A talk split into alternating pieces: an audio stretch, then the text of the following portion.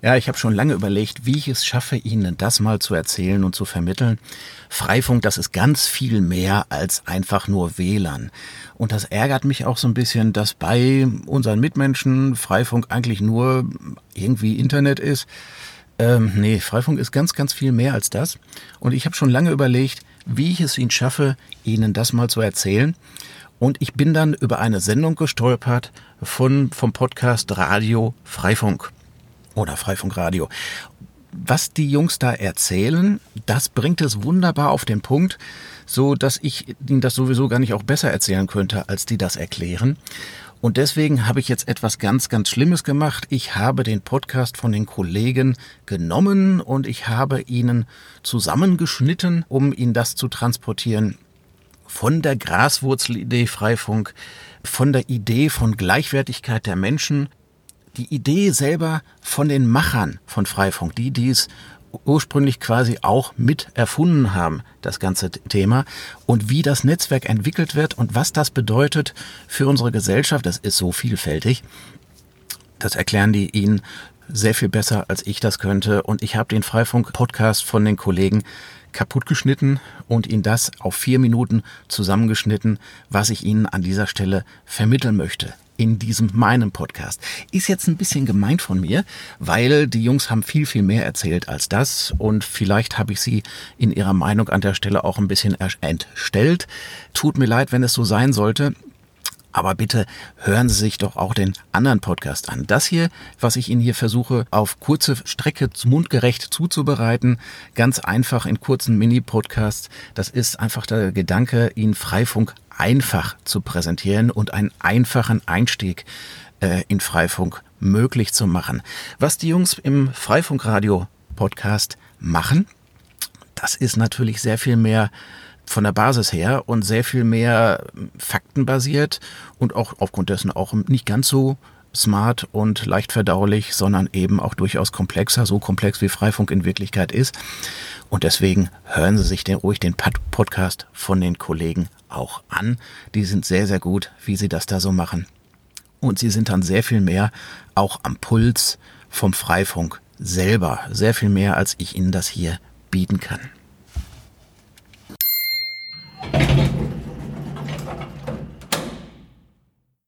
So diese Graswurzelidee, ein egalitäres Netz aufzubauen, was auf gegenseitiger Hilfe beruht, ist leider in der Berichterstattung doch etwas in den Hintergrund geraten.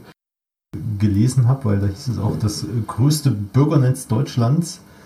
In, in meinem Umfeld haben wir immer vermieden davon, äh, dass es ein Netz nur für Bürger ist, sondern halt für alle Menschen. Äh, da wird halt der Begriff Bürger gern mal ähm, thematisiert und äh, ist halt nicht jeder ein Bürger des, des Landes, der, der das Netz hier nutzt, sondern äh, es gehören halt alle Menschen irgendwie dazu.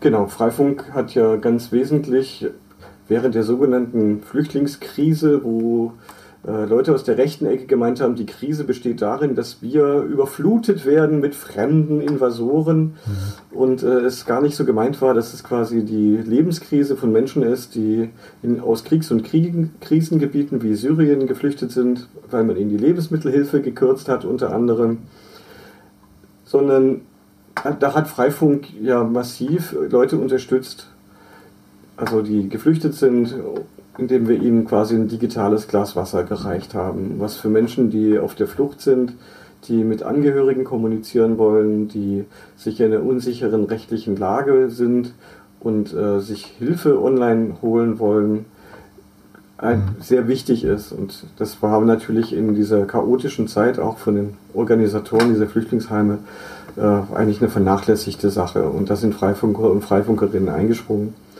Und da war es eben kein Bürgernetz sondern da waren es genau. Bürger, die für Nichtbürger dieses Netz bereitgestellt haben, wenn wir in diesem Jargon äh, sprechen wollen. Genau, das hat mich so am, am Titel tatsächlich so ein bisschen gestört. Äh, ist halt einfach ein Netz von, oder für mich ist Freifunk halt einfach eine Initiative von Freiwilligen, egal woher sie kommen oder wer sie sind, äh, die da mitmachen äh, oder das nutzen, äh, mithelfen oder äh, sich da einfach irgendwie mit einbringen so eine egalitäre Aussage, weil ne, wenn man jetzt anfängt zu unterscheiden zwischen Bürgern und Nichtbürgern, ähm, ist es nicht egalitär, also man betrachtet die Menschen nicht als gleich oder gleichwertig. Und äh, quasi so eine große Idee, die sich vielleicht äh, Leuten nicht so einfach erschließt, die suchen sich dann halt eher so etwas Oberflächliches heraus und sagen, ja, das ist ein tolles äh, Hotspot-WLAN-Netzwerk für alle, wo man rechtssicher äh, digital seinem Nachbarn das Glas Wasser reichen kann. Ähm, für mich war Freifunk die Idee, ein Netz aufzubauen, was auf dem Prinzip gegenseitiger Hilfe basiert. Ähm, falls ihr das nicht kennt, ähm, der Geograf Piotr Kropotkin, ein russischer Geograf, hat im 19. Jahrhundert ein Buch geschrieben, das heißt Gegenseitige Hilfe in der Tier- und Menschenwelt. Und mit diesem Buch wollte er diese sozialdarwinistische Ansicht, dass die Evolution ein Kampf von allen gegen alle ist und dass nur die Stärksten überleben, hat er revidiert. Hat er nachweislich revidiert hat, und hat eben beschrieben, dass für das Überleben höherer Arten ist Kooperation und gegenseitige Hilfe lebensnotwendig. Mhm. Nur dann können solche Spezies gedeihen und wir Menschen gehören eindeutig dazu. Also falls ihr euch mal über so Grundideen, also aus meiner Sicht, die ich in die mhm. Freifunkbewegung eingebracht habe, interessiert, äh, lest doch vielleicht einfach mal den Wikipedia-Artikel über gegenseitige Hilfe in der Tier- und Menschenwelt von Piotr Kropotkin, also Kropotkin. Einfach mal suchen. Und Oder vielleicht äh, schreiben wir es auch in die Shownotes, wenn ich Genau, in die Shownotes, in die Shownotes, ganz genau. Und das hat man ja im Internet, hat man das bei dem Peering, ja, also die, es gibt ja dieses Gesetz der Netze, dass je mehr Teilnehmer ein Netzwerk hat, desto wertvoller ist es. Und wenn ich ein Netzwerk habe mit x Usern und jemand anderes hat andere Netze mit, oder andere Leute haben andere Netze mit anderen Usern, dann gewinnen wir alle, wir steigern den Wert des Netzwerks, an dem wir selber teilnehmen, indem wir das vergrößern, indem wir Peering-Abkommen mit anderen abschließen. Und in diesem, ja, in, diese, in dieser Idee, die ist im Freifunk eben in diesem Picopierung-Agreement quasi formalisiert.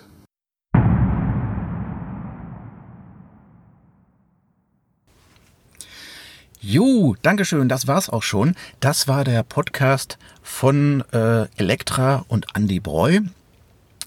Äh, zu erreichen auf der Webseite radio.freifunk.net beziehungsweise suchen Sie nach dem Podcast Freifunk Radio. Und dort finden Sie diese Ausgabe von, ich meine, August 2019, die das dann Ganze nochmal ungeschnitten, ein bisschen ausgiebiger Ihnen bringt. Danke, dass Sie mir zugehört haben. Das ist eine der Kernideen von Freifunk. Freifunk ist ganz, ganz, ganz viel mehr als einfach nur WLAN und irgendwie Internet, sondern wirklich ein großes, dickes Ding. Danke, dass Sie dabei sind. Danke, dass Sie zugehört haben. Auf ein andermal.